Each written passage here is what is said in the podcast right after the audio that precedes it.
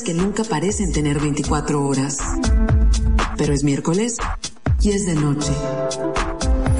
Y entre todo ese ruido, qué gusto poder encontrarnos para juntos abrir este portafolio.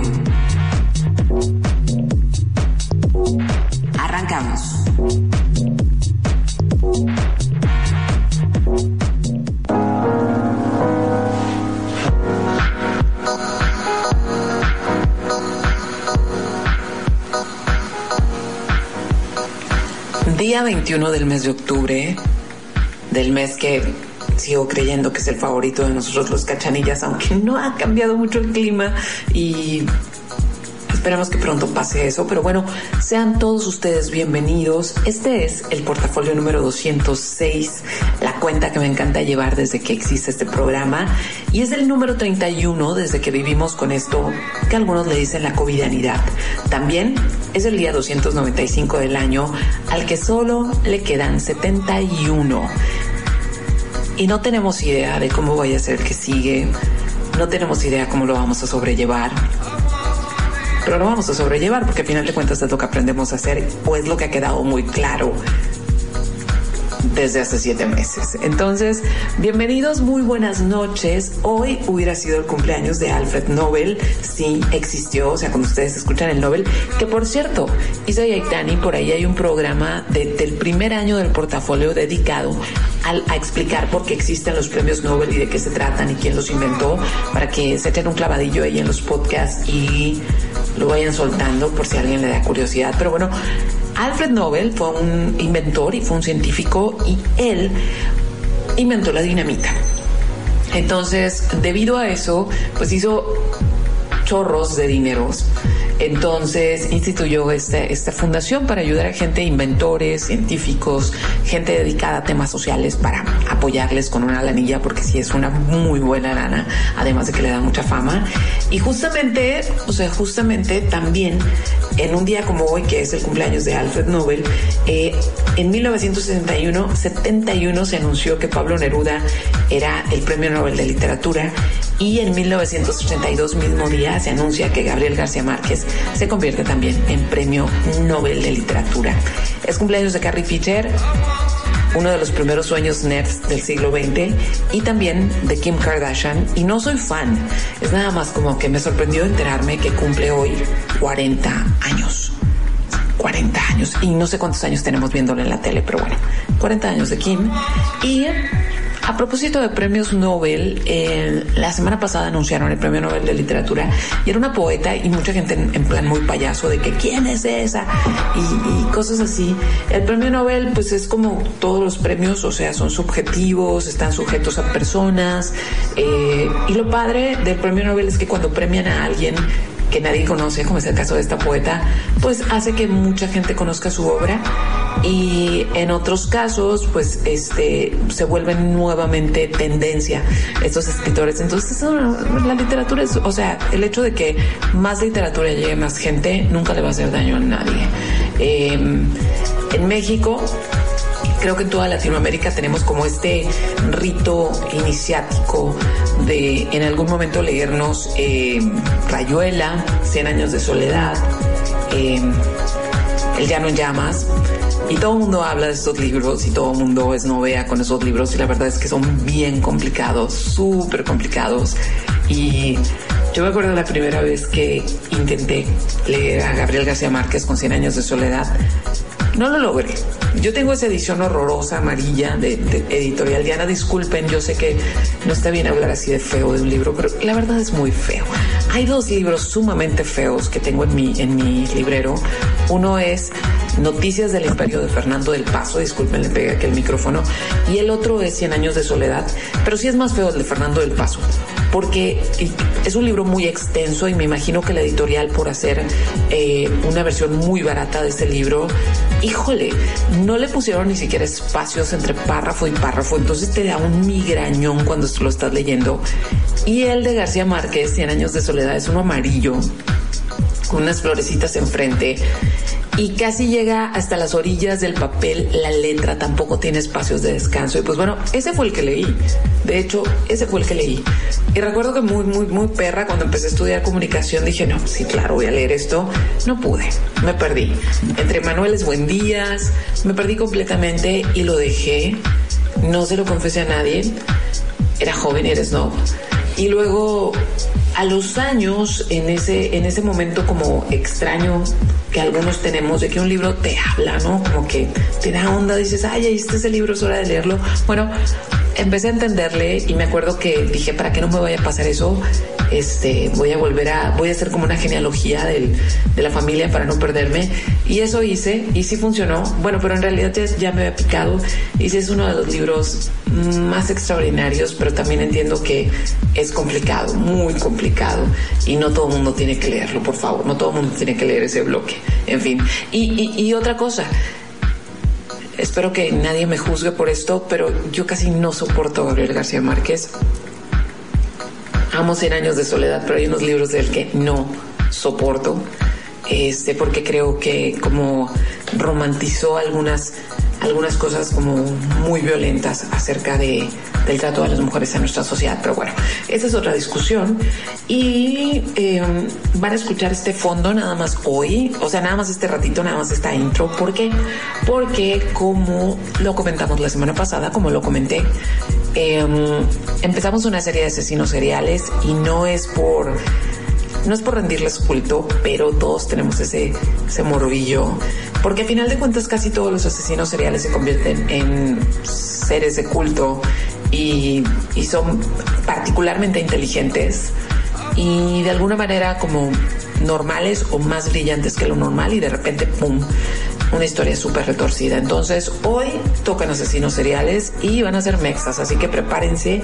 Mientras, para ir poniendo el tono de lo que va a ser el programa, empezamos con música. Y esta es una canción de el 2004 de la banda Interpol y ni siquiera digo el nombre porque sé que muchísimos la van a reconocer en cuanto empiece el primer acorde. Ya estamos listos todos en cabina y en diferentes lugares de la ciudad. Isa va a estarles posteando en Twitter como diferentes cosas que vamos, eh, que, vamos que, que, tenemos preparadas para ustedes. Preparados, preparadas. Sí, para ustedes durante el programa en arroba 9 que es en Twitter. Y yo estoy conectada en Karina Villalobos en Facebook si me quieres escribir y mi otra cuenta en redes sociales es arroba Srita9 en Instagram. Ahora sí, así arranca el portafolio en los 40.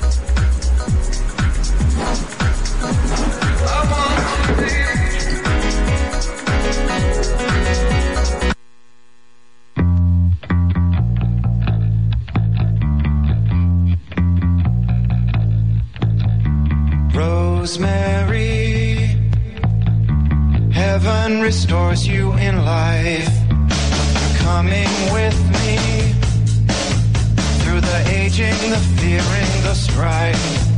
It's the smiling on the package, it's the faces in the sand, it's the thought that moves you upwards, embracing me with two hands. Right, we'll take you places, yeah, maybe to the beach. When your friends they do come crying, tell them now your pleasure set upon slow release.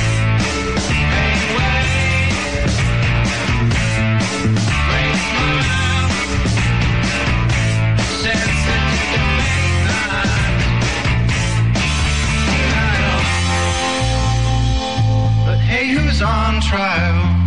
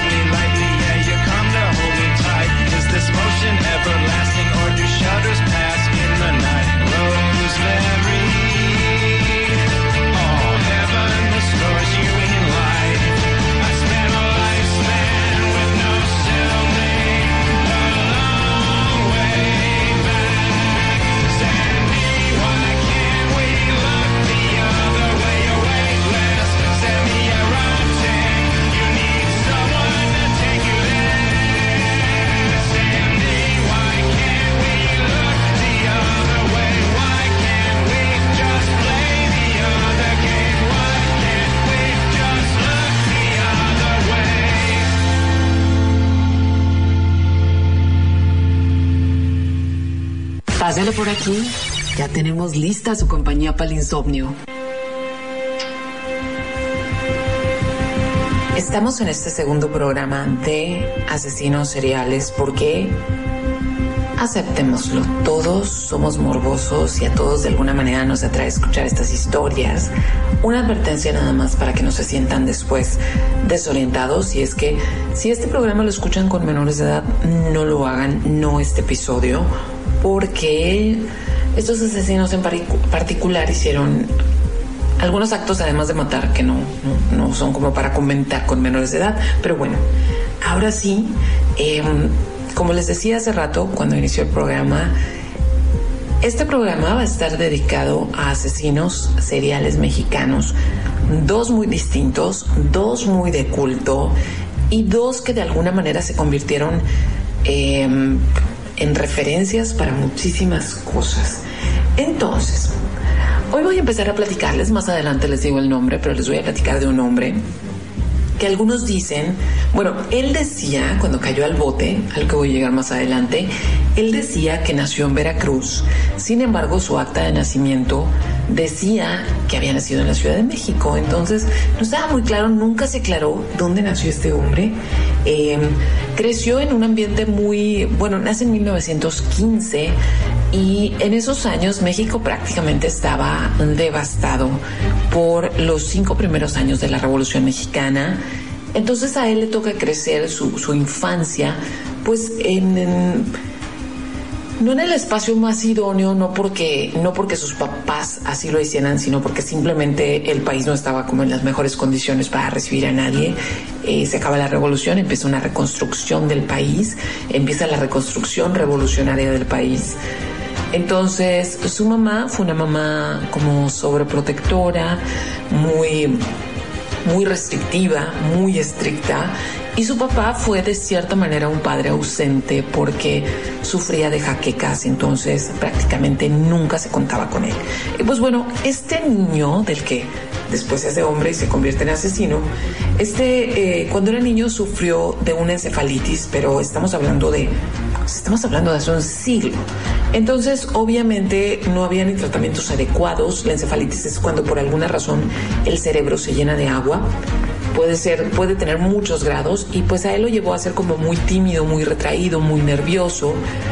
Y em, se cree que por esta razón, por la encefalitis, él no podía controlar bien su, pues esto de ir a hacer pipí, o sea, se hacía pipí donde sea. Entonces, él crece en el barrio de Tacuba, en la Ciudad de México, muy cerca del centro de la Ciudad de México. Entonces, era, no era muy popular ahí en la, pandillilla del barrio, el barrio, todos los niños del barrio se burlaban de él porque se hacía pipí. Entonces, esto lo orilló, están escuchando mis notas, tengo un chorro de notas que a veces no le entiendo a mi letra, pero bueno, esto lo orilló a que fuera muy, muy solitario, pero no nada más eso, sino que en realidad era un chico que tenía un coeficiente intelectual altísimo, em, al grado que cuando ya se hace más adulto logra una premia, logra una beca, perdón, muy preciada de Pemex para hacer estudios eh, como científicos. Pero bueno, era un tipo muy delgadito, muy menudito, muy educado, sumamente educado, porque su mamá fue muy estricta con él y de muy buenas maneras que logra entrar con notas muy muy relevantes a la Universidad Nacional Autónoma de México y consigue esta beca de, Pemex y sus estudios eran en ciencias químicas. O sea, él era como la demostración de que la Revolución Mexicana y el Estado Revolucionario Mexicano podían hacer algo muy bueno porque él se ubica dentro de la naciente clase media, o sea, esa gente que pudo mandar a sus hijos a la universidad y todo eso. Entonces, eh, medía 1,72 y no tenía ningún pues ningún atisbo como de ser violento ni nada por el estilo, ¿no? Eh, otra de las cosas que empiezan a pasar con este personaje es que no era muy muy bueno con eso de relacionarse, como era muy tímido, pues no era muy bueno con eso de relacionarse con el sexo opuesto. Entonces, hay, hay, como muchas leyendas al respecto, y aquí es donde les revelo el nombre de quien estoy hablando. Y estoy hablando, por si lo han escuchado, eh, de Goyo Cárdenas, uno de los reos más famosos y asesino serial más famoso de este país. Pero bueno, voy a devolverme acá al Goyo, como se le conoció después. No, no, no se llevaba muy bien con el sexo opuesto porque era muy penoso, pero eh, cuando era muy muy joven, cuando tenía 18, fue acusado de estupro, que esto es pervertir a menores de edad o debido a la mayoría de edad, convencer a un menor de edad de realizar actos lascivos, etcétera, etcétera. Entonces, había una muchacha que era menor de edad, que estaba embarazada y, la mamá de ella lo acusa de estupro y lo obligan a casarse. A mí me parece sumamente terrorífico que si alguien era acusado de estupro para... Eh, como rehacer el mal o para compensar el mal, obligan a esta pobre niña a casarse con el violador, ¿no? Una cosa así, pero bueno, fue lo que pasó con este tipo. Lo obligan a casarse y, y justamente un día después de un día después de la boda, su novia, bueno, su ahora esposa, aborta. No encontré ninguna referencia clara acerca de si aborta de manera natural o si aborta de manera clandestina, nada más de que pierde el hijo. Y a los tres años de este matrimonio, eh, Gregorio Cárdenas consigue anularla, anular el matrimonio acusándola de adulterio, porque además se podía, ¿sí? Entonces, a los 27 era un tipo muy inteligente eh, que logra en ese año, logra independizarse debido a la beca Pemex, logra independizarse de su mamá, se va a vivir a un departamento donde tiene un cuarto dedicado únicamente a experimentos químicos y a su biblioteca. Y, pues living la vida soltero, ¿no? Así. Y hay algunas leyendas al respecto de, su vida previa. Dicen que era una persona sexualmente muy activa en su adolescencia, que contrataba a muchas prostitutas, pero también están las versiones encontradas de que no, o sea, de que el tipo no se llevaba bien con el sexo opuesto, nadie sabe, nadie supo, porque luego se volvió como una vida de muchos dimes y diretes y muy extraña, pero bueno, en fin. El Goyo llega a los 27 años con a los 27 años en el año 1942 y es un año complejo en el mundo, es un año en el cual el mundo está sumido como en lo más crudo y lo más terrible de la Segunda Guerra Mundial. Y además de esto, eh, los periódicos mexicanos eh, le dan mucho lugar a que en mayo dos eh, petroleros, dos barcos petroleros mexicanos fueron atacados por submarinos alemanes. Entonces en el primero hay un ataque, mueren cinco marinos y en el segundo no mueren marinos, pero sí hunden un barco y es entonces cuando México declara y entra a la Segunda Guerra Mundial y esos eran los titulares y esa era la preocupación, ¿no? Que ahora México estaba en estado de guerra, esto era en mayo. Y toma, en septiembre que los periódicos dejan de publicar todo lo referente a la guerra mundial. ¿Por qué? Porque Gregorio había hecho cosas que nadie hubiera pensado que era capaz de hacer. Así que aquí me detengo para que vayamos con música y ahorita que regrese les sigo contando acerca de Gregorio. Y lo que vamos a escuchar ahora es a Rihanna esto es del 2010 y se llama Men Down.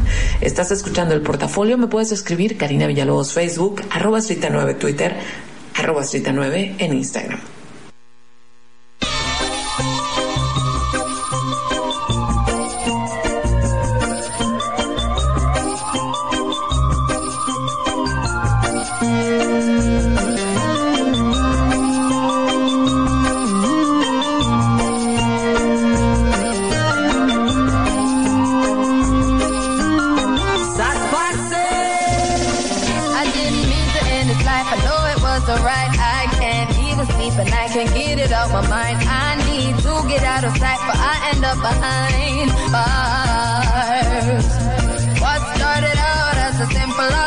conversation turns into a real sticky situation. Me just thinking on the time that I'm facing makes me wanna cry. Cause I didn't mean to hurt him. Could have been somebody's son.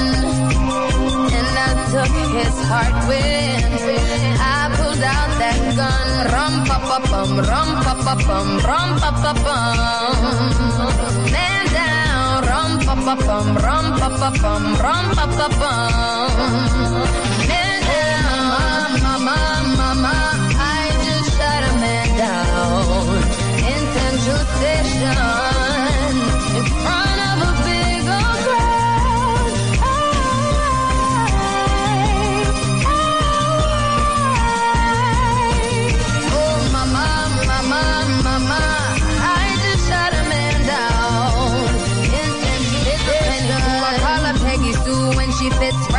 My shoes. What you expect me to do if you're playing me for a fool? I will lose my cool and reach for my firearm. I didn't mean to lay him down, but it's too late to turn back now. Don't know what I was thinking. Now he's no longer living, so I'm about to leave town. Yeah. Cause I didn't mean to hurt him. Could have been somebody's son. Took his heart with. I pulled out that gun. Rum pa pa bum, rum pa pa bum, rum pa pa bum. Man down, rum pa pa bum, rum pa pa bum, rum pa pa bum. Man down, mama, mama, I just shot a man down in Central Station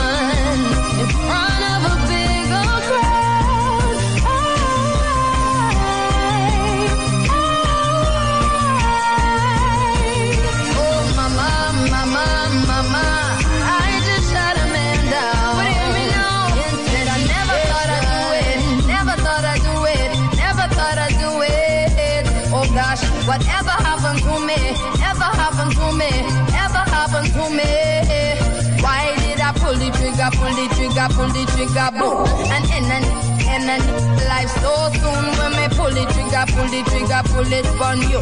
Somebody tell me what I'm gonna, what I'm gonna do. Eh, ram pa pa bum, ram pa pa bum, ram pa pa bum. Me say one man down, oh me say ram pa pa bum, ram pa pa bum, ram pa pa bum. When me went downtown, 'cause now I am a criminal, criminal, criminal. Oh Lord of mercy, now I am a criminal. Man down, tell the judge please give me minimal. Run out of town, none of them can see me now, see me. Oh mama, mama, mama, I just shot a man down in Central Station in front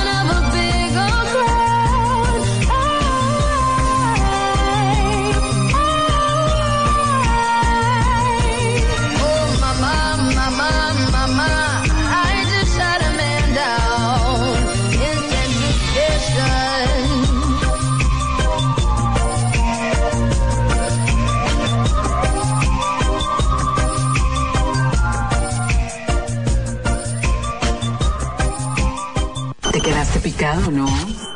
Estamos de regreso en el portafolio de asesinos seriales y justo nos quedamos en ese momento donde Gregorio Cárdenas ya se había independizado, tenía un depa, tenía muchos libros, hacía experimentos de química y era un estudiante muy, muy respetado. Pero bueno, dentro de esas cosas que ayudaron a su identificación después es que también contaba con un carro Ford modelo 1939, como que era un modelo muy querido.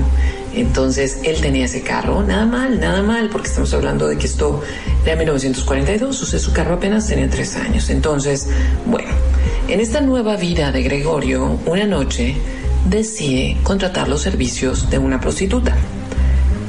La chica a la que contrató esa noche del 10 de agosto de 1946, 42, perdón, se llamaba María de Los Ángeles y solo contaba con 16 años.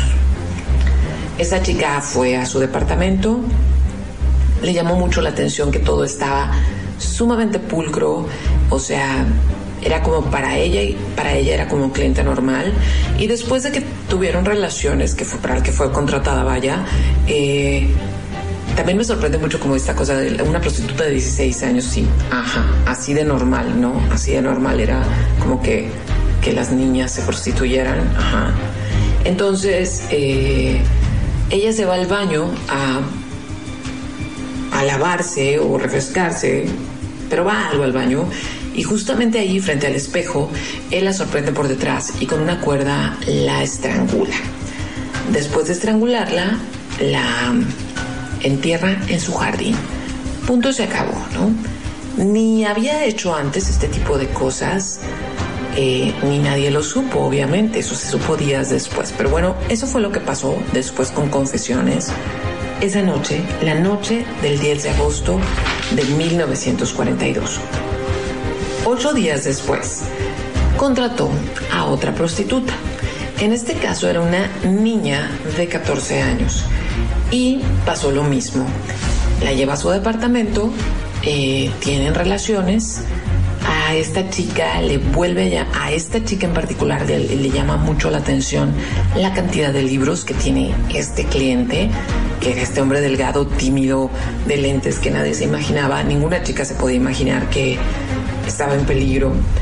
Entonces, cuando ella estaba revisando los libros de Gregorio, Gregorio, con la misma cuerda, con el mismo cordón que había asesinado a la primera de ellas, asesina a esta. El nombre de esta chica eh, es todo un misterio porque cuando a lo que voy a llegar más adelante, cuando identifican los cuerpos, la entierran con un nombre que en realidad no era de ella. De hecho, se hace público de que se había muerto esta niña, que habían asesinado a esta niña de 14 años y su hermana se muere de un ataque cardíaco y al tiempo la supuesta muerta aparece. Si era prostituta, si tenía 14 años, pero se había ido con un cliente a un pueblito o algo así, entonces nunca se supo. Esta segunda chica eh, originalmente eh, se le hizo, se le llamó y se le enterró con el nombre de María de los Ángeles, pero nunca se supo en realidad quién era, porque la María de los Ángeles se apareció, este, no estaba muerta, andaba, andaba trabajando. Entonces, esa segunda víctima, nadie sabe quién fue, pero sí que tenía 14 años. Eso fue, si se fijan, entre un episodio y otro pasaron seis días.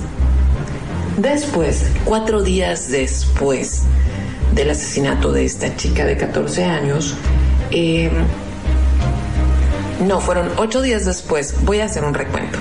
Primer asesinato, luego ocho días después y luego seis días después de que había matado a esta chica que nunca vamos a saber el nombre, vuelve a contratar a, otra prostituta. Esta chica tenía también 16 años, por lo visto, o las prostitutas del barrio eran muy jóvenes o Gregorio tenía especial predilección por chicas muy chicas. Entonces contrata a una chica de 16 años, Rosa Reyes, y ella cuando llegó, estamos hablando de que habían pasado 8 eh, 8 días, 6, 14 días desde el primer asesinato y que a la primera a la primer víctima le llamó mucho la atención como la pulcritud y el orden de este estudio. Sin embargo, eh, Rosa Reyes cuando llega al estudio del Goyo, el Goyo estaba pasando como por una fase extraña, obviamente andaba matando chicas, sonó muy mal que me riera, pero es que eso también estuvo mal que dijera una fase extraña. Ok, volviendo al tema. Eh, ella no se sintió en confianza cuando llegó al departamento de Gregorio y se dio cuenta que todo estaba muy, muy sucio, muy desordenado y que había ropa sucia por donde sea. No a lo que después Gregorio confesó, no pensó estar en peligro. La muchacha no le tuvo desconfianza acerca de él, sino que no se sintió cómoda de desnudarse y tener relaciones en ese espacio. Entonces ella siguió en la plática, fue a ver los artilugios de química y justo ahí en los artilugios de química, Gregorio la ataca de la misma manera que había atacado a las otras dos. Pero esta chica se alcanzó a defenderse, se alcanzó a pelear con él, pero la mata. En algún momento la mata. Con esta chica no tuvo relaciones porque ya no quiso. Y bueno, la enterró en el patio. Ya tenía, el patio no era muy grande, pero ya tenía tres chicas a las que había asesinado y que las había enterrado en su patio. Y después de eso, cuatro días después de este último asesinato, ya estamos hablando de 8, 14, 18 días. Es bien interesante pensar que Gregorio Cárdenas es una leyenda en, en, en el imaginario del siglo XX de este país, pero su carrera como asesino serial solamente duró 18 días, 20 días ya con las investigaciones y demás. Pero bueno, ese día en realidad no salió a contratar a una prostituta, sino que invitó a una compañera de 21 años que también estudiaba, que apenas había ingresado a estudios en la UNAM de química, una chica de... Eh, déjenme buscar, aquí tengo, por aquí tengo el nombre. Ajá, Graciela. Sí, es Graciela. Ok. Invita a Graciela a salir porque le gustaba mucho y le invita a comer una nieve. Pasa por ella a la escuela en su Ford 1939, muy importante para el caso. Se van a comer la nieve y cuando él la lleva, pues para ya dejarla, intenta galánmente o galantemente, intenta darle un beso y a Graciela no le gustó este atrevimiento. Entonces lo rechaza y le da una cachetada, muy novelera, ¿no? Me imagino así como esta cosa muy de, de película mexicana, ¿no? De atrevido. Pues que le da una cachetada al Goyo y que el Goyo le devuelve el golpe, la noquea del golpe, se la lleva y la mata, ¿sí? Y la mata y la entierra. Entonces, eh, aquí es donde la historia se tuerce. Ya estaba bien torcida la historia, sí, obviamente, ya estaba bien torcida. Pero el punto es que esta chica era una chica de dinero. Era una chica que su papá era un abogado penalista, que conocía a muchísima gente y que obviamente cuando su hija no llegó ya no era una prostituta más. Y eso me rompe el alma. O sea, las otras tres chicas no tenían derecho a ser buscadas, no eran necesitadas, eran su muerte no valía mucho, o sea, no era una gran cosa, sin embargo, desapareció una chica bien y ahí es donde el papá pues empieza a hacer pesquisas. Los amigos de la universidad le dicen que se fue con un tipo de Ford 39 y todo eso, entonces obviamente se, Goyo se entera rápidamente que lo andan buscando, que obviamente desapareció Graciela y que la andan buscando. Entonces, el Goyo, que no es nada tonto, va a la casa de su mamá, se hace loco y la mamá lo interna. Entonces cuando, la cuando llegan a la casa de la mamá, la mamá les dice es que mi hijo anoche se volvió loco y lo tuve que internar en el psiquiátrico. Ya ahí van al psiquiátrico a buscar al Goyo y cuando los recibe empieza como a actuar, a decir que era un inventor, que era el hombre invisible, que tenía unas pastillas que en realidad eran gises y que con esas podía lograr todo eso. Y los agentes no le creyeron. Dijeron que era muy mala actuación, que nada que ver. Entonces lo dejan ahí, pero consiguen una orden para ir a catear su casa. Y entonces, cuando fueron a catear su casa, y, y, aquí piensen por favor en estos como historias de cine nacional, la música, tan, tan, tan, y todo esto, porque para cuando empieza, cuando van a este lugar, encuentran un cochinero y demás, y salen al patio y pues estaban ahí unos montículos y los empiezan a escarbar. Alrededor en las azoteas hay harta gente observando todo esto y entonces que sacan los cuerpos de estas cuatro mujeres maniatadas y un lloradero terrible. Eran mujeres muy jovencitas. Descubren que Gregorio no nada más las había matado, sino que les había inyectado sustancias químico a final de cuentas, les había inyectado sustancias y, y, con la última, con la última además había abusado sexualmente de ella una vez que la había matado. Entonces, obviamente, es terrorífico pensar, y quiero que ahorita pensemos en esto. No era un tiempo tan violento como el que ahora desaparecen desgraciadamente muchas mujeres todos los días. No era un tiempo así. Entonces, obviamente, esta noticia paralizó completamente a los medios de comunicación, pero lo más chocante era, y la razón por la cual la sociedad entera se volcó al seguir el caso, era que este era un hombre educado, clase media, no era pobre, no era feo, no era burro, o sea, no había razones por las cuales tuviera que hacer esto.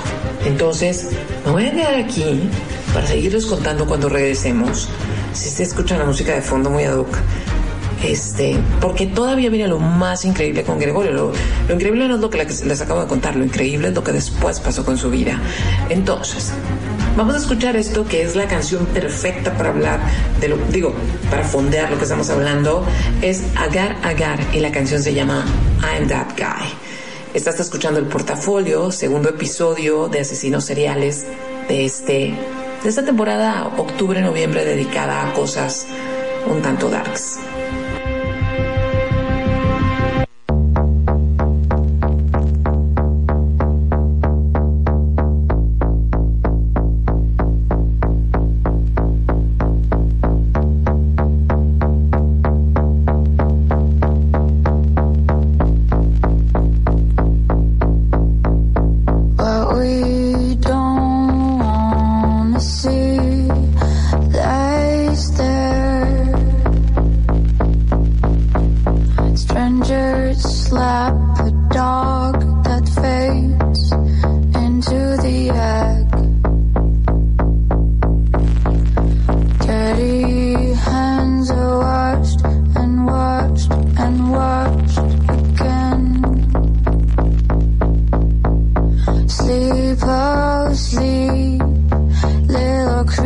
pressure.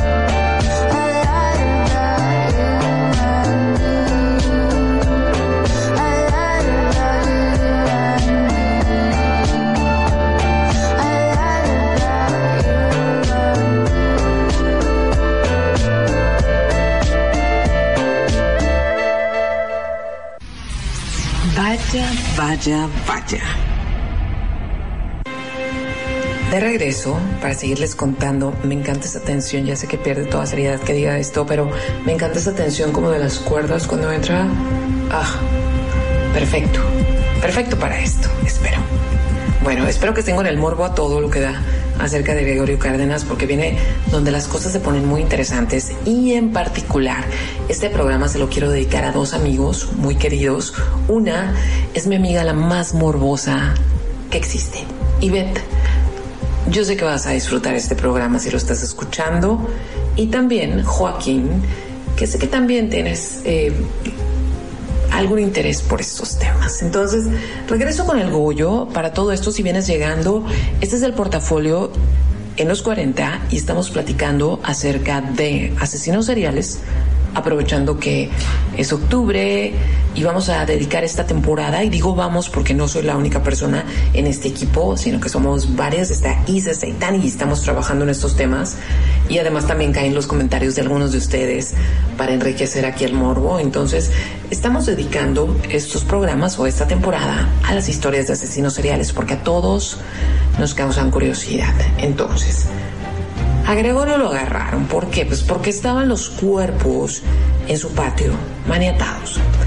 Entonces, obviamente, cuando regresan, y obviamente el papá de la última víctima de Graciela, pues había puesto una lana, tenía conocidos, tenía influencias, entonces lo hacen confesar, confiesa todo el paquete y dice cosas muy como mm, que, que lo vuelven muy, lo vuelven muy particular. Y la primera es que eh, decía que él odiaba profundamente a las mujeres y que no podía quedarse con ellas porque cuando pasaba eso desaparecía el hombre y aparecía el animal y entonces les hacía eso.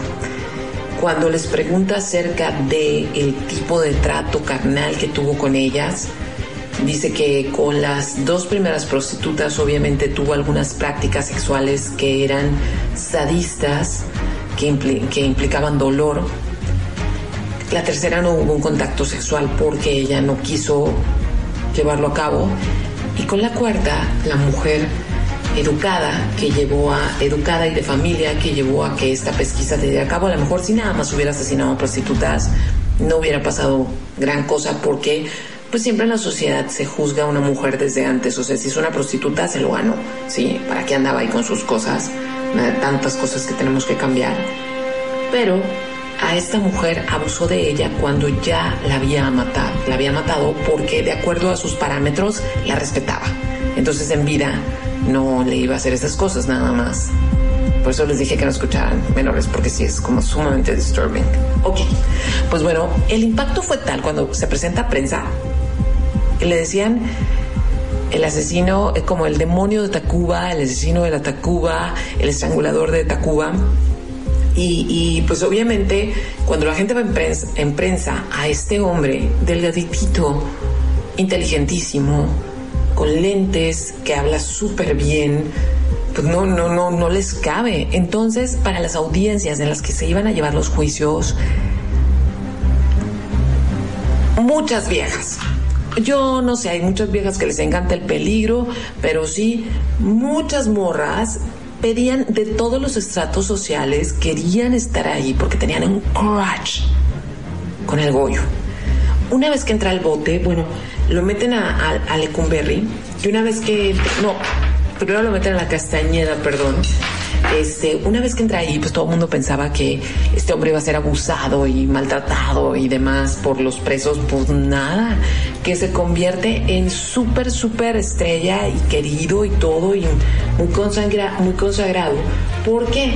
Porque este hombre empezó a tomar clases de psiquiatría para entender sus broncas y ayudaba a sus a sus como a los otros presos. Entonces le decían el gollito y esto y aquello total el tipo era encantador encantador. Era toda una celebridad en la Castañeda.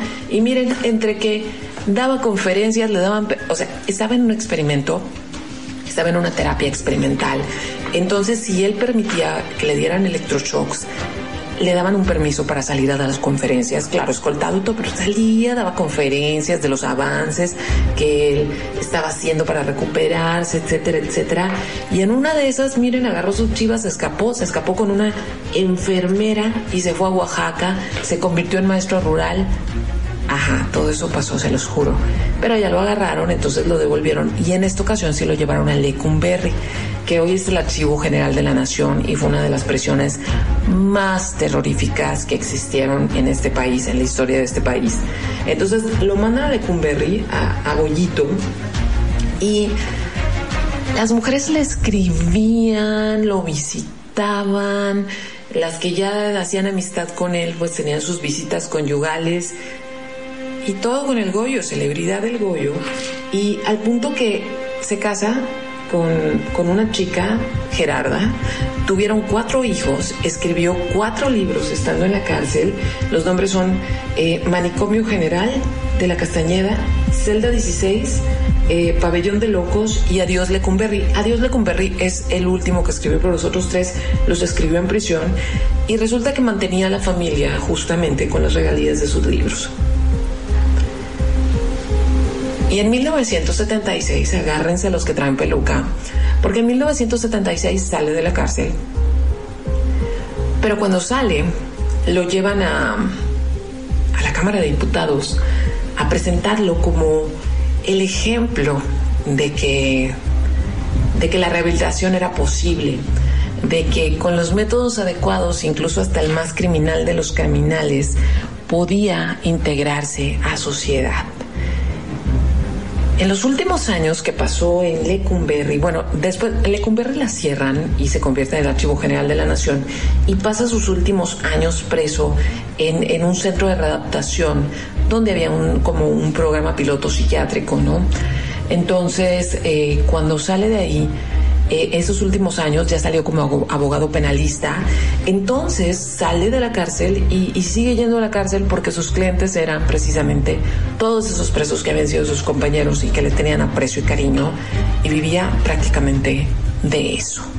Entonces, eh, ese es el extraño caso de un asesino serial que se convirtió en celebridad y que murió en 1999 tranquilamente y nunca se va a saber si era tan inteligente que podía como generar todas estas reacciones o si en realidad era este hombre súper inteligente y encantador y nada más por algún momento enloqueció.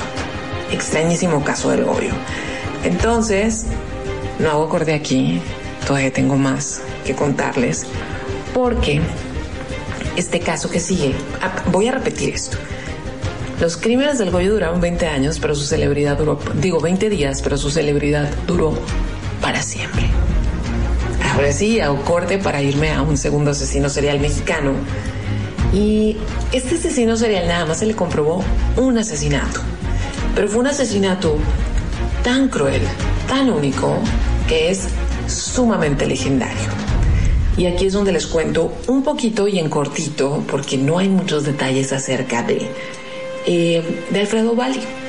Este hombre era un médico, tenía 27 años en el tiempo en que se suceden los hechos, eh, tenía su consultorio en Monterrey, atendía a mucha gente muy humilde y era muy, muy querido por sus pacientes porque era, pues era empático, les regalaba medicinas cuando no podían comprarlas, etcétera, etcétera. Y todas las tardes, cuando cerraba el consultorio, iba un chico de 20 años a visitarlo. Ese chico, déjenme ver, ese chico se llamaba Jesús y también había empezado sus estudios en medicina. Resulta pues que eran novios y ya tenían un tiempo andando juntos y siempre lo iba a visitar a la, salida de su, de su horario de trabajo, pero llegó un momento donde Jesús empezó a pedirle dinero a Alfredo, a pedirle dinerito prestado. Alfredo no le gustó porque le decía que donde se involucran como relaciones y el dinero las cosas salen mal. Total, Jesús insistió, insistió. Alfredo le empezó a prestar dinero y cuando llegaban las fechas de pago, pues que, que el Jesús no pagaba. Y así, porque eso no lo mató por eso, ¿ok? Porque para allá vamos. Sino que eh, eso hizo que la relación, pues obviamente empezara a decaer. Y llegó un momento donde Jesús, obviamente sin pagarle, se presentó en, el consultorio de Alfredo para terminarlo, para decirle que esta relación no puede seguir así. Y entonces que Alfredo se súper enoja, que con un, le inyecta un sedante. Tengo que contar lo que hizo porque es muy importante que cuente lo que hizo para decirles por qué después es una referencia. Con un bisturí lo degolló y pacientemente lo desangró completo. Le sacó toda la sangre del cuerpo. ¿Para qué? Para después con el mismo bisturí quitarle toda la piel y que no hubiera, ya saben, todo lo que pasa. Le quitó toda la piel con la idea de que cuando encontraran el cuerpo pues no iba a haber ninguna huella digital, eran otros tiempos y no lo iban a reconocer. Y se lo llevó de su consultorio en una cajita, lo entierra en el campo y ese crimen, y él siguió trabajando como siempre y atendiendo gente y todo, y ese crimen ahí hubiera quedado si no es porque una vaca destripa ahí el, el, el sepul o sea, la, la, sepultura, se hagan este cuerpo total, hacen indagatorias, demás, dan con este tipo, confiesa, le dan un buen de años en la cárcel y bueno, pues ahí queda, ¿no? El tipo ahí queda. Y resulta, resulta que el autor del silencio de los inocentes va a esta cárcel en Topo Chico, por eso se le conoce como el asesino de Topo Chico, Alfredo. Va a esta cárcel y a la persona que iba a entrevistar, que era otro asesino, eh, había tenido un accidente porque había tratado de huir y se había lastimado y precisamente Alfredo, médico, lo había curado. Entonces platica con él acerca del incidente, pregunta después por qué está en la cárcel ese hombre tan educado, tan guapo, tan elegante, porque era un hombre muy elegante, y se queda pasmado con la historia detrás porque a pesar de que cuando agarraron Alfredo quisieron imputarle otros delitos, nunca se los pudieron comprobar. Y pues nada más fue ese delito, pero un delito muy, muy, muy atroz y como muy especializado. Y resulta que este personaje, Alfredo, el hombre elegante, culto, limpio y médico, se convierte en la inspiración para escribir al personaje Aníbal Lecter. Entonces, Alfredo sale en 1961 de la cárcel. Nunca da entrevistas, nunca jamás da entrevistas. Eh, estuvo preso 20 años y cuando salió de la cárcel se dedicó nuevamente a la medicina, atendiendo a gente muy, muy humilde y así acabaron sus días. Entonces ahora sí toca el turno a musiquilla y lo que vamos a escuchar ahora es Alexandra Seibor y esto se llama Bad Disease. Estás escuchando el portafolio de asesinos seriales y me puedes escribir Karina Villalobos en Facebook, arroba 9 en Twitter y arroba 9 en Instagram. Los 40. Los 4090.7. Para escuchar los 40 solo tienes que decir, Alexa, pon los 40. Hola, estás en los 40. Los 40 y tú conectados, en vivo, todo el tiempo y con la opción para escuchar nuestros podcasts. Ya párate, la corneta, el tlacuache o de película. Quédate en casa y dile a Alexa, pon los 40. Padrísimo. La información puede salvar tu vida o la de un ser querido. Tienes derecho a saber dónde están los hospitales en los que puedes atenderte y si las instituciones de salud cuentan con equipo y personal suficiente. Tienes derecho a que tus datos personales personales sean respetados y protegidos por autoridades, empresas o medios de comunicación. Y nadie puede exponer tu información sin tu consentimiento. Y si eres autoridad o tienes información pública, tu respuesta oportuna puede salvar vidas. Para proteger tu vida, tienes que preguntar. Acércate al INAI. Cada año, el Senado confiere la medalla Belisario Domínguez para recordar al senador chiapaneco que dedicó su vida al servicio de la patria. ¿Conoces a una mexicana o mexicano que destaque por su ciencia o virtud en grado eminente? Envía postulaciones al sitio web Medalla Belisario Domínguez.senado.gov.mx. Fecha límite 20 de noviembre. Senado de la República. Cercanía y resultados. Estás escuchando la cadena de radio juvenil más grande del mundo. Los 4090.7 XHMOE 100.000 watts. Mexicali. Los 40. Todos los éxitos. Karina Villalobos con portafolio.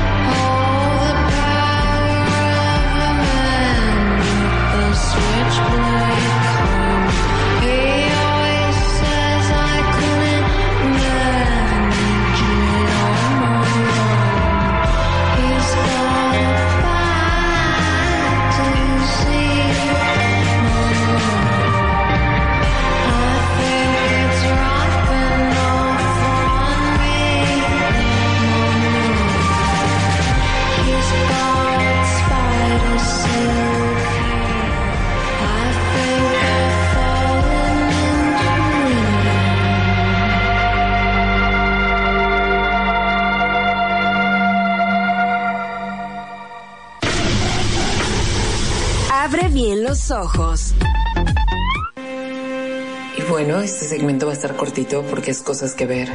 ¿Y qué creen? Acabo de encontrar una película de hace dos o tres años, mexicana, que cuenta la historia del Goyo Cárdenas. Y esta película la encontré además online, la van a poder ver completa. No es así como súper buena, pero es buena. Y es en blanco y negro y es muy preciosista, es muy bonita. Y además en el papel de Goyo está Gavino, que es uno de los actores como de culto más, sobre todo de cine independiente de teatro en México. Y él fue mi compañero Fonca hace 10 años. Así ya, un buen dos lustros. Pero bueno, él es el protagonista. Yo no sabía que la película existía. Hasta donde entiendo y hasta donde vi, está financiada como en parte por el gobierno de Monterrey, de Nuevo León. Entonces sí, como que es una película muy en el circuito de arte. Así que, en este momento, Isa les va a estar dejando la liga. La película dura una hora veinte. Les va a estar dejando la liga en Twitter para que si la quieren checar la historia, pues contada de una manera muy libre, así como muy literaria del Goyo Cárdenas. Y también vuelvo a recomendar, voy bien despacito con la serie Ratchet porque les digo, tiene escenas como tan eh, tan fuertes, como tan sangrientas que no puedo ver episodios seguidos, pero justamente en, en el último episodio que vi, en los últimos dos episodios que vi esta semana, estaba ese rollo de una enfermera que precisamente la traen los hombres muy peligrosos, asesinos y todo esto, porque tiene una historia personal y a veces pensamos, esta gente loca, ¿por qué busca estos asesinos? Los hay, hay gustos y filias de todo tipo y hay un chorro de viejas y también morros que se fascinan por este peligro durante la, no sé, el escarceo sexual. Entonces, si no han empezado con Ratchet, échenle, pero despacito y si van a ver escenas feas. Lo siento, así es. O sea, están advertidos. Estos, estos programas no son así como que, ah, qué bonito lo que van a ver, no. Pero ahí está. Es todo un género. Y también, ya que hablamos de Alfredo Valli, pues qué mejor momento de ver la película, la original, El silencio de los inocentes, que es donde se ve como toda este elegancia elegancia de, de, de, Hannibal Lecter y son, pues es la película perfecta para estas fechas. Entonces ahora sí, vamos con música, yo nada más regreso para despedirme. Si me quieres escribir es Karina Villalobos en Facebook, arroba 9 en Twitter, arroba 9 en Instagram. Eh, lo que vamos a escuchar es de Neko Case y la canción se llama Dead Red Bells. Estás escuchando el portafolio de asesinos seriales y ¿qué creen? La próxima semana llegan las mujeres asesinas seriales, porque claro que las hay, y les voy a contar de algunas de ellas. Así que vamos con esto, estás escuchando 240.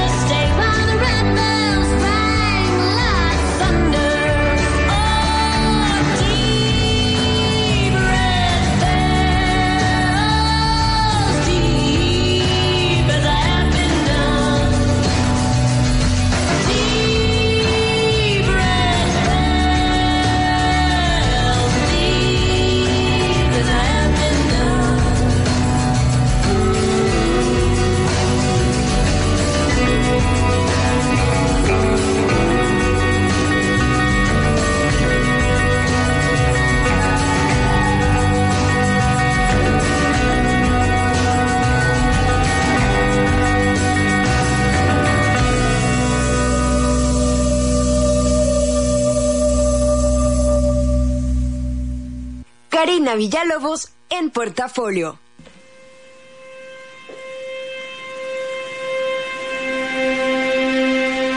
Híjole, ¿qué tal la están pasando? No estoy esperando que hayan disfrutado esto de los asesinos seriales, sino que espero que les haya llamado la atención el tema. La semana pasada iniciamos con este Yuna Bomber que es un pues es un personaje muy único porque era un asesino serial muy distinto al resto porque sus motivaciones no eran de índole sexual y eso lo apartó muchísimo del resto de los otros asesinos y por eso decidimos iniciar con él, porque pues todos sus postulados eran filosóficos y eran ideologías y tenían que ver con lo que está pasando con la tecnología, que nadie podemos negar que no va bien.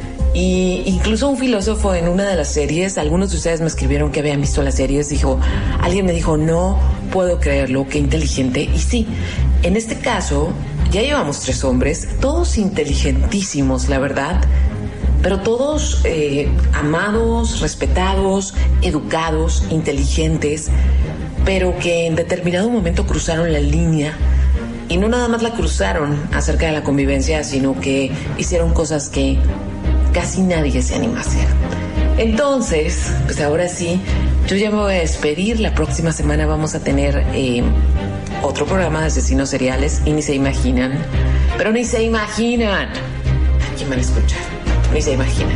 Entonces, muchísimas gracias. No saben la machincuepa que fue hacer este programa hoy porque estoy en medio de una mudanza y, y como sea, aquí va esto salió bien, pero ha sido bastante loco, así que estamos. Yo estoy entre mi casa y la nueva casa en mudanza. Marlene está en los controles. Isa está en su casa posteando en Twitter. Aitani está grabando el podcast para que mañana algunos de ustedes lo escuchen. Un saludo a todos los que lo escuchen en podcast. Y pues yo así en el Inter. Y pues muchísimas gracias a todos ustedes que estuvieron ahí. Ya saben, si quieren recomendar este programa, mañana lo pueden hacer, lo van a encontrar en Spotify, en Apple Podcast, en mi página carinavillalobos.com y ya saben que si me siguen en mis redes sociales, Karina Villalobos en Facebook, arroba 9 en Twitter, arroba 9 en Instagram, ahí aparecen todas las notificaciones para que tengan toda la información referente a estos programas. Y ahora sí, que tengan muy, muy bonita noche. Me voy a despedir obviamente con algo de música. Y esta que vamos a escuchar ahora es así como, uff, uff. O sea, es como, es como un lujo. Y no fue mi idea, obviamente no fue mi idea. Esta la sugirió Isa. Porque la verdad, a mí me gusta mucho este cantante, pero la verdad lo tenía como fuera del radar, no lo recordaba. Así que perfecto que vayamos a escuchar a Elliot Smith y esta canción que se llama Son of Sam. Así que sigan disfrutando este octubre, que descansen. Les mando el mejor de los deseos y miren, no quiero sonar como horrible en este momento, pero cuídense, cuídense. Hay muchísima gente contagiada, alcaldes entre ellos, que espero que se alivie, que, que todo salga bien. Ya vimos lo de la boda. El tapabocas sabemos que no es lo más cómodo, pero por respeto, por respeto a los demás hay que usarlo. Es lo mínimo que podemos hacer. Recuerden que no hay una vacuna, que los experimentos no van del todo bien y que tenemos que acostumbrarnos a cuidarnos el doble, el triple, porque cada vez son más las personas activas. Eso quiere decir hay más posibilidades de estar enfermo. Ahora sí, que tengan muy bonita noche, que descansen y, pues bueno, así acaba este programa de asesinos seriales. Adiós.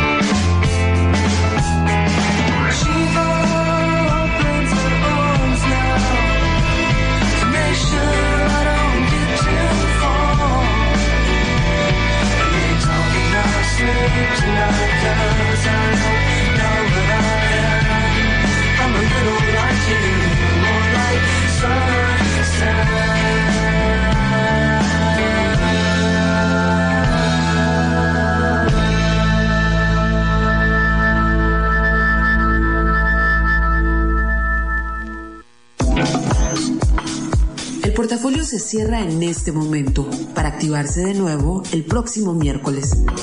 Descansa, respira y comparte.